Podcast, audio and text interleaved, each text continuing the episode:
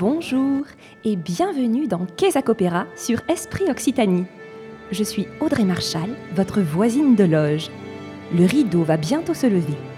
Je vais partager avec vous quelques tips pour aiguiser votre regard et vos oreilles sur l'opéra qui va commencer pour que vous puissiez profiter à fond de la représentation. C'est parti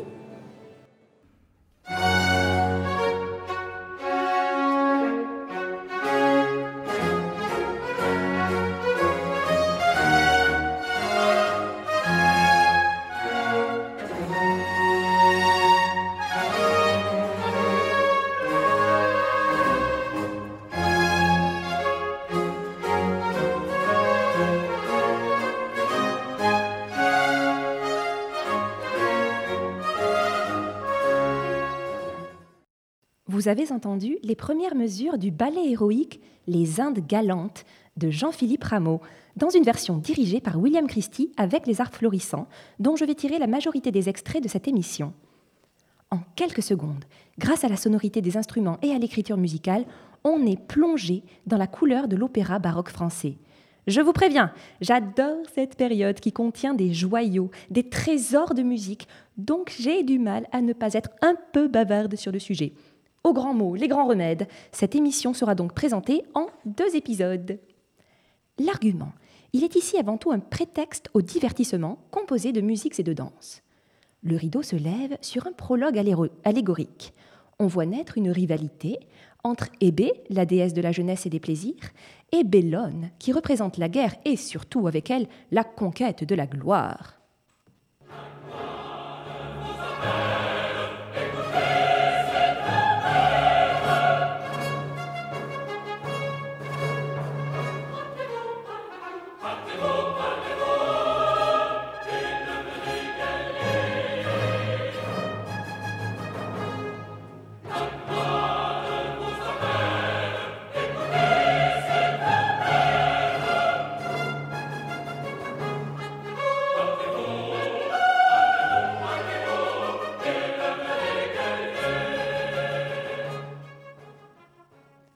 Voyant la jeunesse européenne partir à la conquête des lauriers, l'amour envoie des émissaires pour triompher sur chaque continent.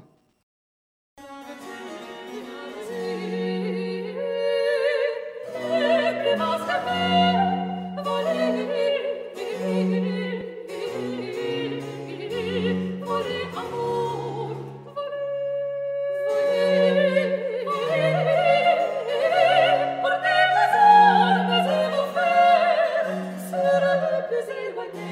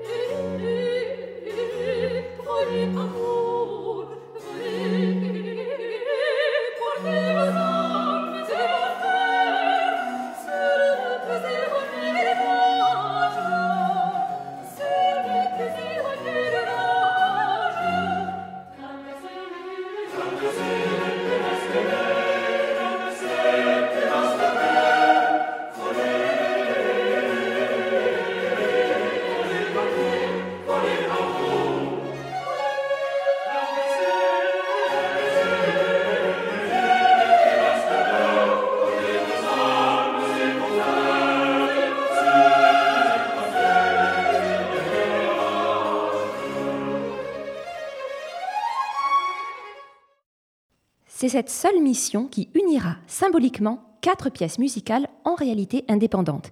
C'est pour cela qu'elles ont été dénommées entrées et non actes. Première entrée, donc, le Turc généreux. Nous voici en Turquie. Émilie est retenue comme esclave du pacha Osman, tombé amoureux d'elle. La jeune femme repousse ses avances, car elle demeure éprise de son fiancé Valère. Éclate alors une terrible tempête, et bientôt se déverse sur la plage un flot de naufragés. Parmi eux, Valère, qui était parti à sa recherche. Osman fait alors preuve de magnanimité et rend à ses deux cœurs leur liberté.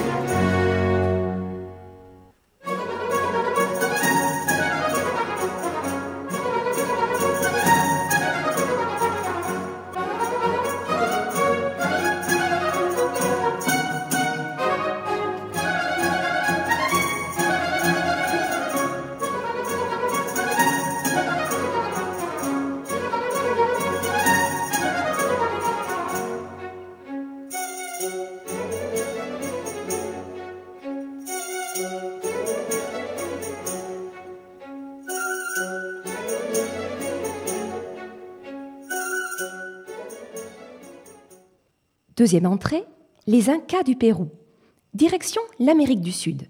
Huascar, prêtre du soleil, tente de convaincre Fanny de l'épouser. Il prétend que c'est la volonté des dieux. La jeune Inca se refuse à lui, car elle aime Don Carlos, officier espagnol.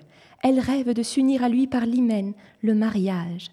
Écoutons l'interprétation de Sandrine Pio, dirigée par Jérôme Correas, dans un extrait de ce très bel air.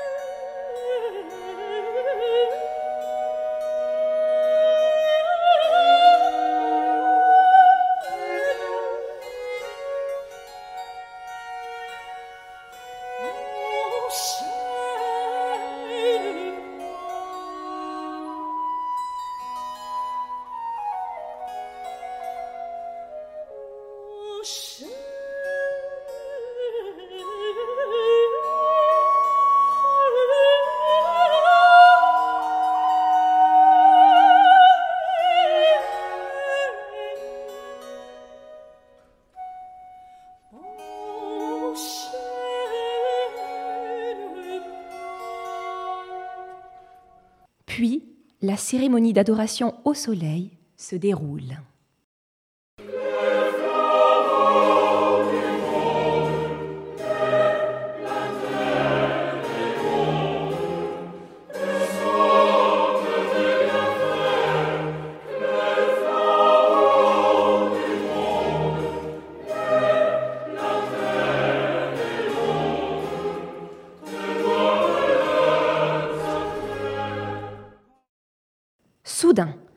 Volcan se réveille et fait trembler la terre.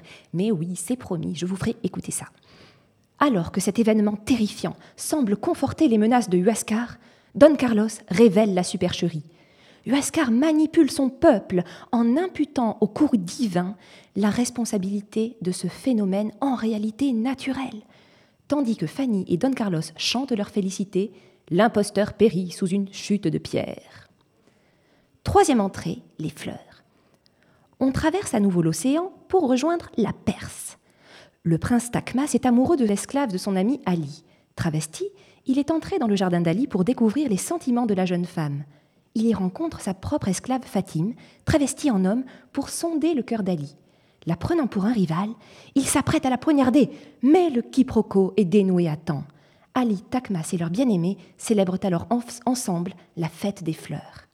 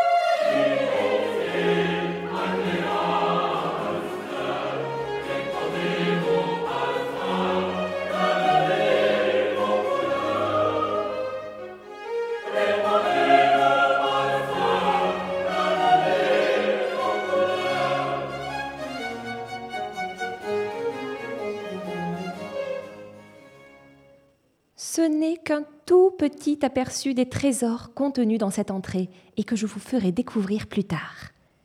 Quatrième entrée, les sauvages. Retour en Amérique, Amérique du Nord cette fois. Les troupes franco-espagnoles ont vaincu les Indiens. Damon, français volage, et Don Alvaro, espagnol jaloux, se disputent le cœur de l'indienne Zima, également convoitée par le chef indien Adario. C'est ce dernier qu'elle couronnera de son amour la danse du calumet célèbre la paix retrouvée entre les Indiens et les Européens. C'est le plus grand tube des Indes galantes. Le voici.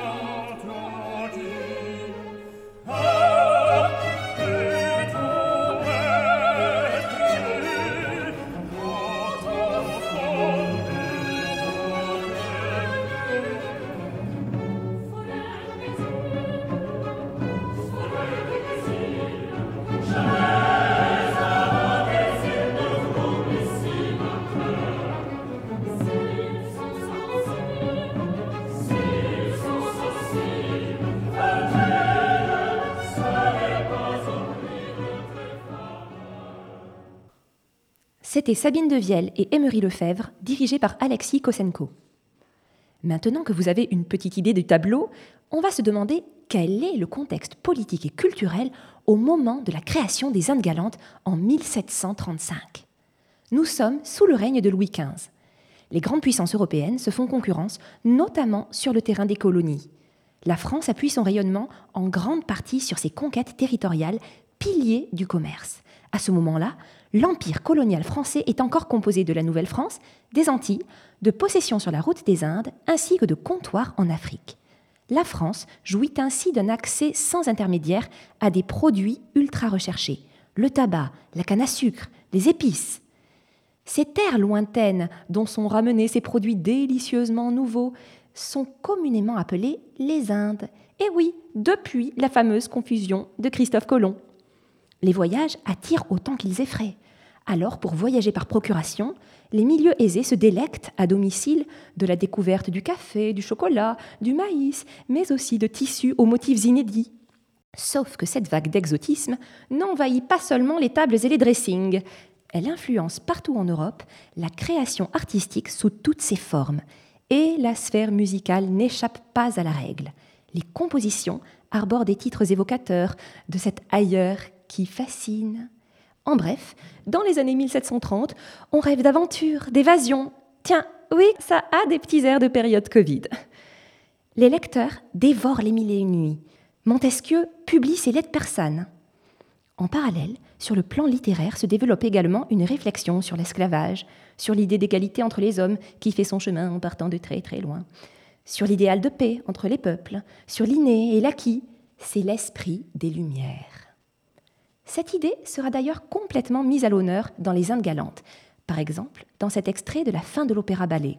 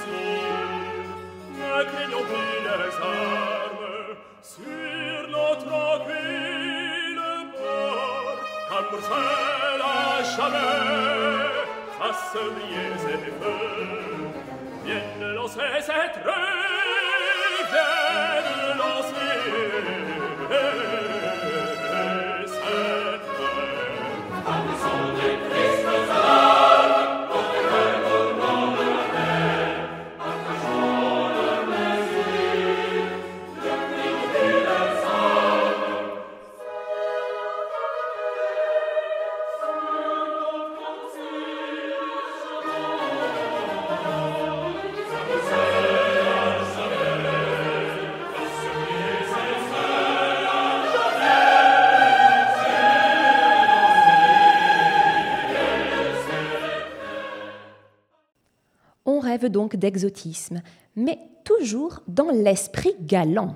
Mais qu'est-ce que c'est exactement l'esprit galant? C'est un art de vivre, complètement aristocratique. Le principe est celui-ci. Plus on a la conviction de maîtriser les codes, si possible très complexes, pour évaluer le raffinement d'une poésie, d'un tableau, d'une musique, d'un repas, d'une conversation ou même d'une fête, donc plus on a ces codes et plus on perçoit que l'art de son exécution est poussé à l'extrême, plus on l'apprécie, plus on le goûte. Ainsi, au XVIIIe siècle, est galant tout ce qui permet à une élite se reconnaissant comme telle de s'accorder sur son excellence. Or, l'esthétique galante a un ennemi juré, l'ennui. Il faut dire que la rigueur du grand siècle a laissé place à une société du loisir, du divertissement. Mais attention, c'est un divertissement extrêmement codifié. D'une part, ce divertissement est devenu une injonction. La diversité est une obsession, une contrainte. La demande du public, en toute simplicité, c'est éblouissez-moi. D'autre part, tout spectacle doit divertir, mais pas n'importe comment, avec une multitude de règles à respecter, une sorte de cahier des charges très précis, si vous voulez, sur les sujets évoqués, la construction des œuvres, etc. Problème. Cette esthétique de la diversité permanente est paradoxale dans ses exigences. Elle contient en elle-même ses propres contradictions. Quand la règle veut que l'on alterne au sein d'une même œuvre passions héroïques, machinerie époustouflante, nymphes, démons, danse, chœur, symphonie, air soliste, comment éviter la redondance, la similarité entre deux créations? On est dans une situation où l'offre musicale scénique souffre d'un problème d'uniformité à force de diversité. Jean-Philippe Grosperrin le dit on ne peut mieux. Sa propre codification l'exposait à la répétition du même. Comment en sommes-nous arrivés là? N'oublions pas que sous l'Ancien Régime, la politique et la musique sont intimement liées. Louis XIV avait mené, au cours de son très long règne, une politique de rayonnement. Il fallait en mettre plein les yeux à Versailles. Ce n'était pas négociable. Le roi Soleil a voulu l'émergence d'une esthétique nouvelle dans tous les arts. La France se devait de proposer, d'incarner une nouvelle forme de divertissement à l'image du plus grand des rois.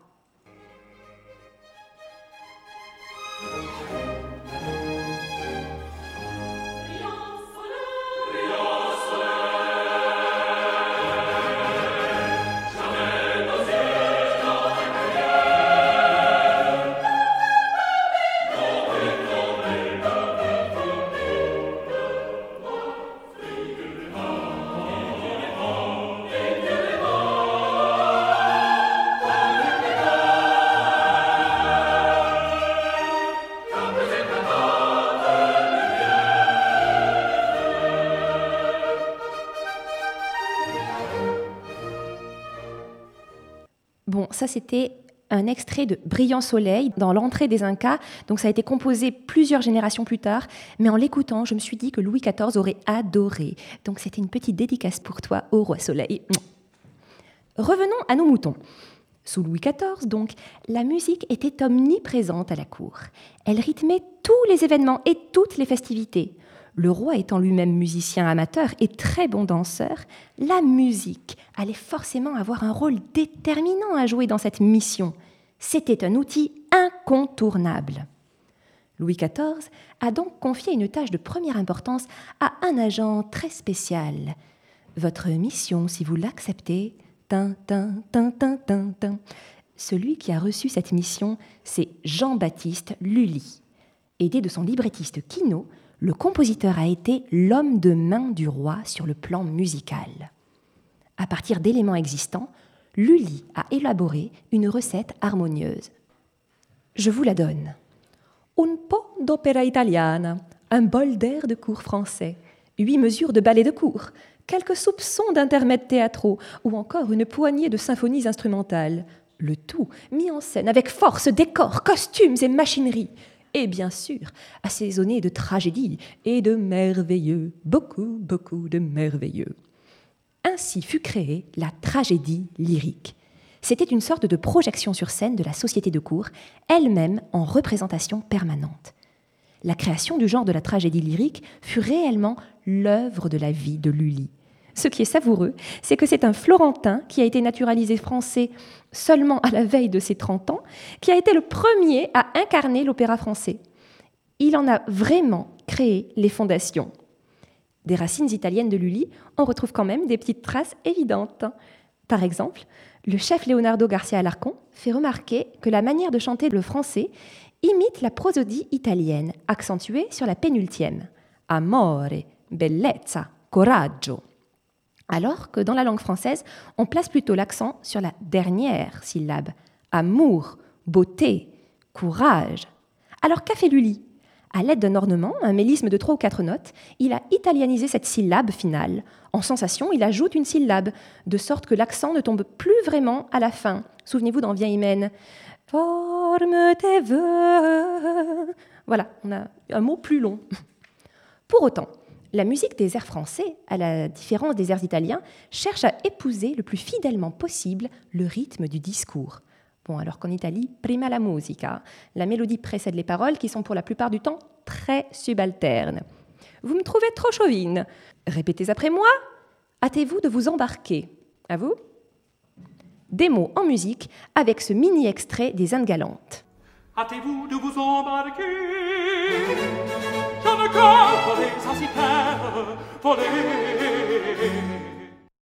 Revenons à Lully, grâce à qui, disons-le, on a enfin une nouvelle forme d'art certifiée Made in France.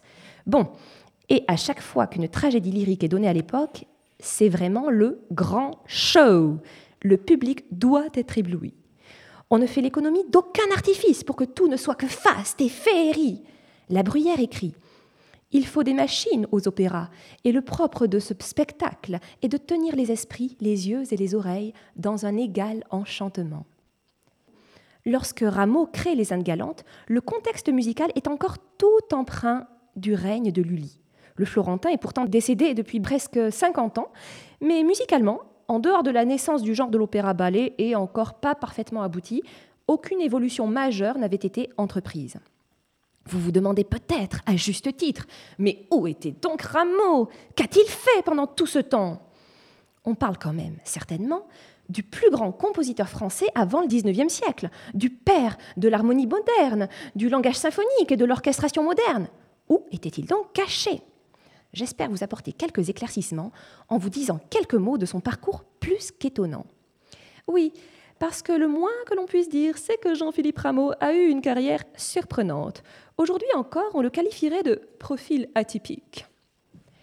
Jean-Baptiste Lully, devenu secrétaire du roi, est à l'apogée de sa carrière quand naît le petit Jean-Philippe Rameau au milieu d'une flopée de frères et sœurs le 25 septembre 1683 à Dijon.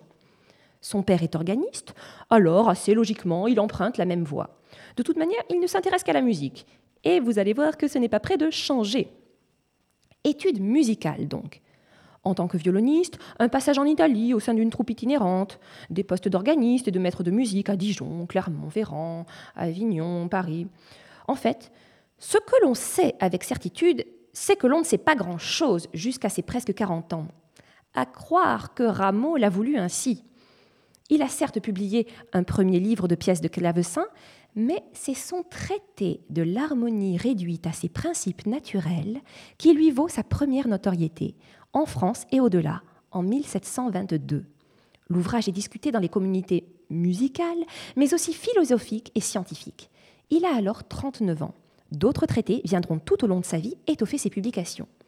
Et oui, parce que Rameau est avant tout un théoricien. C'est ça qu'il aurait mis en première ligne sur son CV aujourd'hui, c'est sûr. Théoricien de la musique, certes, mais il soutient la thèse que la musique est à la fois un art et en ce sens un moyen d'expression, et à la fois une science. Il a une approche extrêmement scientifique, physique et mathématique. Il étudie la vibration des cordes, la résonance naturelle qu'elles induisent entre elles, et il établit ainsi les fondements de l'harmonie moderne. C'est sur elle qu'est fondée, je crois pouvoir l'affirmer, la totalité de la production musicale occidentale actuelle, dans toutes les musiques autres que classiques finalement. Toute la variété, le pop, le rock, le RB, etc., toutes ces musiques que nous fredonnons ou pas, sont des morceaux fondés sur l'harmonie classique. J'en profite pour vous donner la définition du jour. L'harmonie, Kezako. Dans la musique occidentale donc, c'est la concordance agréable de plusieurs notes jouées en même temps, leur bon assortiment si vous voulez. C'est l'art de la construction des accords avec des sons qui résonnent bien entre eux. Si vous visualisez une partition, l'harmonie, c'est ce que l'on entend en jouant les notes qui sont superposées avec une lecture verticale. Parfois c'est agréable, confortable, on a envie de rester sur cet accord. Parfois, au contraire, ce que l'on entend est dissonant, inconfortable, ça frotte. Ça nous appelle à aller chercher le repos sur un autre accord, enfin consonant pour l'oreille. À la différence de l'harmonie, la mélodie est formée par les notes qui se suivent. Elle implique donc une lecture horizontale. C'est ce que l'on chante tout seul, hein, la mélodie. Mais souvent, on ne se rend pas compte que la beauté d'une phrase musicale provient en grande partie de l'harmonie sur laquelle elle a été construite. Jean-Philippe Rameau n'est pas le premier, loin de là, à constater que, par exemple, Do mi sol est agréable, consonant, alors que Do ré fa dièse, ça pique l'oreille. Mais il s'interroge sur les causes de ce phénomène. Alors, il mène plein de recherches, et voici quelques exemples de ce qu'il constate. Alors d'abord, il part du principe que la corde est à la corde, ce que le son est au son. Donc si on peut parler de proportion avec les cordes, il se dit qu'on doit pouvoir parler de proportion entre les sons. En gros, partons d'une corde, n'importe laquelle. On décide que c'est la tonique. Si on la divise par deux, on obtient une corde qui va sonner avec son octave supérieure. L'octave supérieure, c'est la même note un étage plus haut. Si on divise la corde par 3, résonne alors la douzième supérieure. En fait, ça donne la quinte, la dominante. ça c'est une quinte. On la divise par 4, on obtient la quinzième, c'est-à-dire la deuxième octave. C'est toujours notre note tonique, mais deux étages plus haut. Et si on divise la corde par 5, on obtient la 17e majeure, c'est-à-dire la tierce de l'accord parfait majeur. ça c'est une tierce majeure.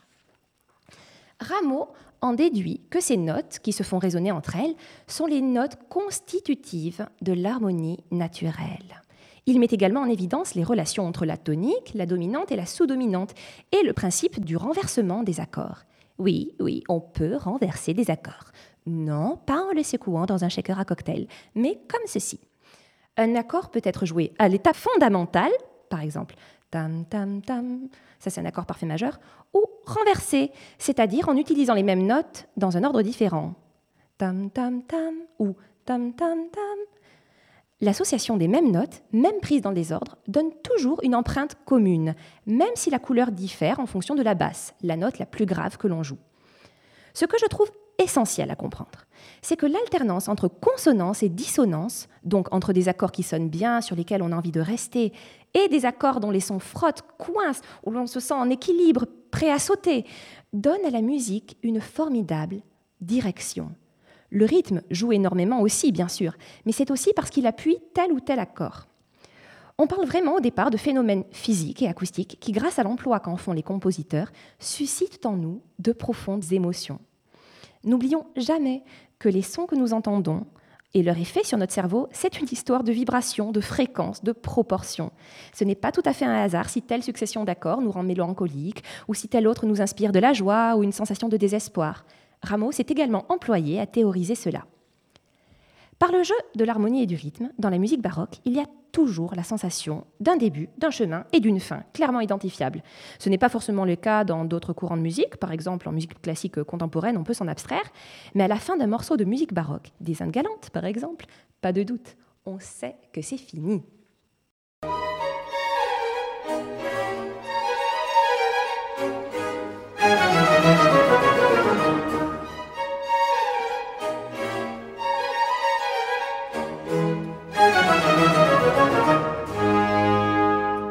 Ok, c'était une petite digression, mais c'était pour vous montrer que ce qui nous paraît évident à l'oreille aujourd'hui, c'est Jean-Philippe Rameau qui l'a en grande partie théorisé, expliqué scientifiquement. On lui doit vraiment beaucoup. Ces écrits théoriques ont un grand écho en France et en Europe, chez Bach ou Handel par exemple, mais aussi chez les penseurs et chez les intellectuels. D'ailleurs, la reconnaissance de ces derniers compte énormément pour Rameau. Bon, ensuite, certains de ces écrits sont parfois légèrement contestables. Rameau affirme par exemple que l'harmonie musicale doit être la référence de toute science. Là, oui, Maurice, euh, Jean-Philippe, je t'adore, mais tu pousses peut-être le bouchon un peu trop loin. À sa décharge, Rameau est vraiment un monomaniaque de la musique. Quand il en parle, c'est presque une déclaration d'amour. C'est à l'âme que la musique doit parler. Ou encore, la vraie musique est le langage du cœur. Quand on entend cela, on a du mal à imaginer que Rameau a plutôt mauvais caractère. Et c'est un euphémisme. Autant Lully était carriériste, doté d'un fort caractère, mais fin courtisan, excellent danseur. D'ailleurs, pour la petite anecdote, vous savez probablement qu'il est décédé suite à la blessure qu'il s'est infligée lui-même avec son bâton de maître à danser qu'il utilisait pour diriger l'orchestre. Eh bien, savez-vous aussi qu'il n'en serait peut-être pas mort s'il avait accepté qu'on lui ampute la jambe? Parce qu'il aimait trop la danse, il s'y est opposé et la gangrène l'a finalement emporté. Donc bon, contrairement à Lully, Rameau, euh, figurez-vous plutôt une grande brindille revêche à la voix rauque et dure, de tempérament froid, colérique, euh, pas vraiment le charmant courtisan, non. Et pas non plus étouffé par la modestie. Hein. Il aurait répondu à un collègue qui lui demandait sa méthode de composition Simplement, monsieur, je n'arrive pas à écrire de la mauvaise musique. Rameau estime également que son écriture est si parfaite du point de vue des proportions rythmiques lors des changements de mesure, notamment destinés à incarner les asymétries émotionnelles des personnages, que même une machine pourrait diriger ses opéras avec un tempo fixe. Et le pire, c'est qu'il n'a pas tout à fait tort. Écoutez dans cet extrait, comme le même tempo permet au couple Fanny Don Carlos de chanter leur amour, tandis que Huascar laisse éclater sa rage. En plus, j'ai toujours trouvé que ce trio avait des accents complètement pop, très comédie musicale.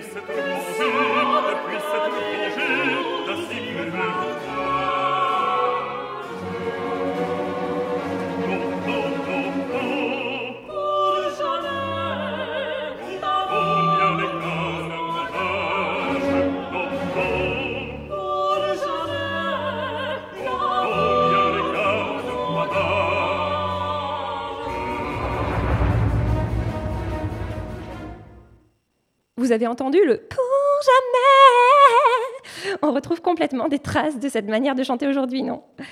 Peut-être que le portrait de Rameau a été noirci par ses détracteurs, mais quand même, on sait qu'il s'est fâché énormément de monde. Même Diderot, qu'il estimait beaucoup et qui a été son allié à plusieurs reprises, en dresse un portrait sacrément sévère dans son dialogue Le neveu de Rameau. Je cite Diderot. Est-ce qu'il ne vous fait aucun bien? Le neveu répond s'il en fait à quelqu'un, c'est sans s'en douter. C'est un philosophe dans son espèce. Il ne pense qu'à lui. Le reste de l'univers lui est comme d'un clou à souffler. Sa fille et sa femme n'ont qu'à mourir quand elles voudront. Pourvu que les cloches de la paroisse qu'on sonnera pour elles continuent de résonner la douzième et la dix-septième, tout sera bien. Cela est heureux pour lui. Et c'est ce que je prise particulièrement dans les gens de génie. Ils ne sont bons qu'à une chose, passer cela, rien. Ils ne savent ce que c'est d'être citoyen, père, mère, frère, parent, ami, toujours dans la même pièce.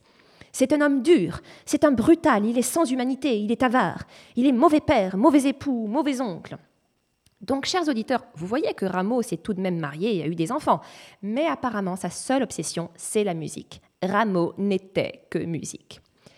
Comme j'adore la musique de Rameau, moi, je décide que c'était certainement un être qui avait tout simplement de grandes difficultés en matière de communication et de gestion de ses émotions, mais qu'en réalité, au fond de lui, c'était un homme débordant de sensibilité. Il ne parvenait à l'exprimer que par le vecteur de la musique. Voilà tout. Écoutez donc L'air pour les esclaves africains par Philippe Hervègue. C'est un de mes morceaux préférés des Indes galantes.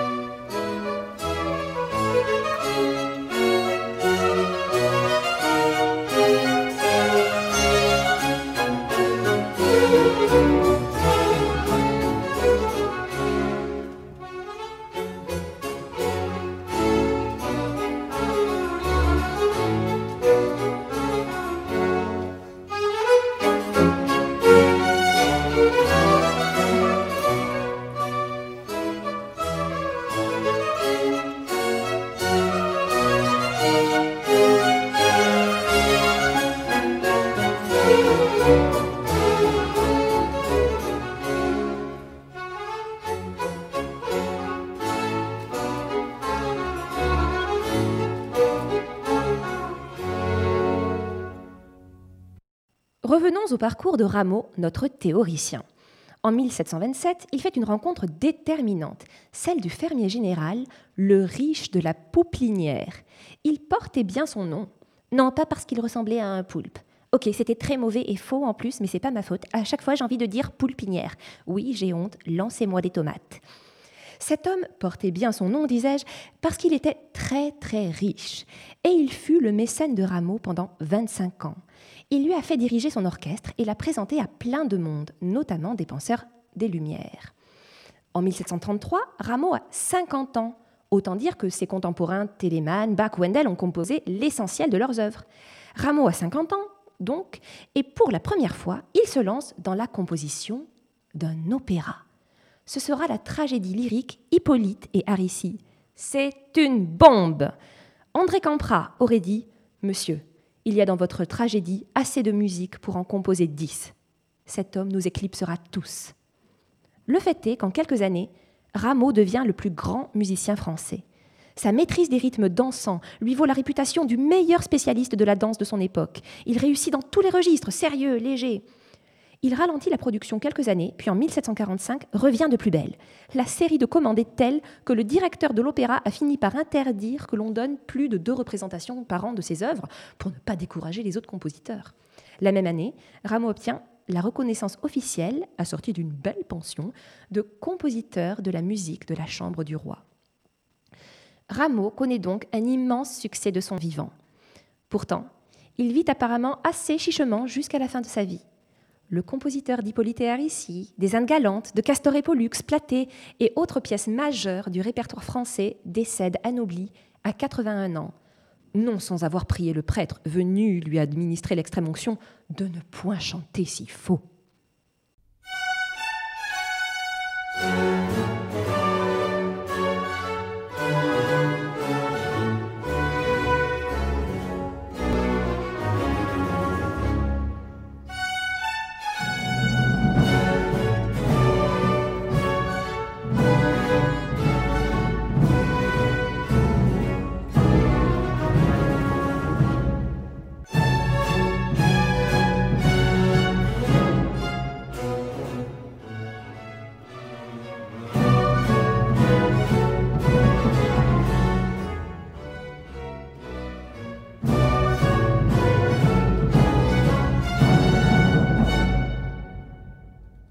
On ne peut pas évoquer Rameau sans parler des grandes querelles musicales dont il a été le centre.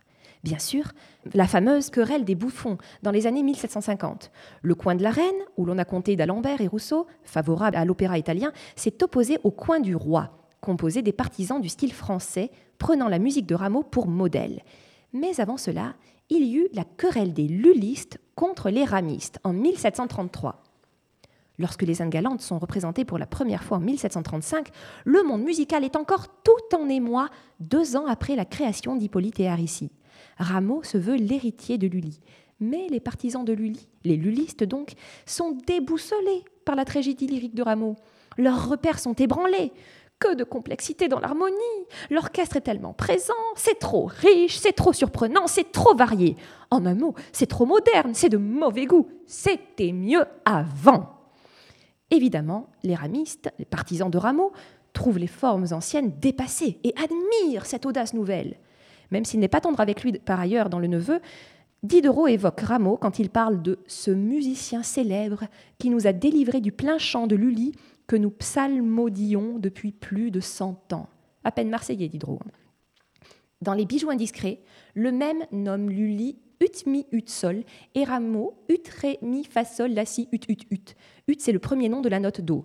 Donc euh, traduit en musique dans un diapason imaginaire parce que j'ai pas l'oreille absolue, ça donne ta ta ta ta pour Lully et ta ta ta ta ta ta ta ta ta pour Rameau. Il oppose donc la simplicité de la musique de Lully à la créativité de Rameau. En fait, ce qui choque particulièrement les lullistes, c'est que chez Rameau, l'orchestre tient un rôle à part entière. Ils n'ont pas été habitués à ça. Pas habitués à quoi exactement Et si je vous disais peinture en musique, vous auriez envie de voir ce que ça donne? Rendez-vous au prochain épisode pour la seconde partie de l'émission sur les Indes galantes. Pépite musicale à venir, c'est promis. C'est la fin de la première partie de cette émission. N'hésitez pas à partager le podcast. Merci à Yanis Boudin à la technique. Vous trouverez toutes les références des extraits utilisés sur Esprit Occitanie. J'espère que tout cela vous a donné envie de prendre le temps d'écouter et mieux d'aller assister, dès que cela sera à nouveau possible, à une représentation des Indes galantes. Je vous souhaite alors de passer un magnifique moment et vous dis à bientôt sur Kézak Opéra.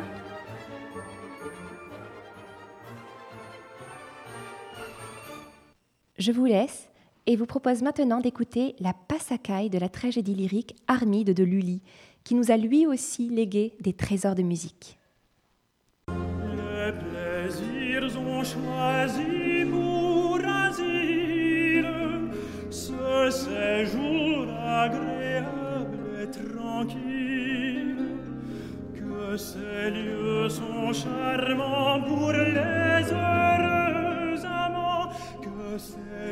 Sont charmants pour les heureux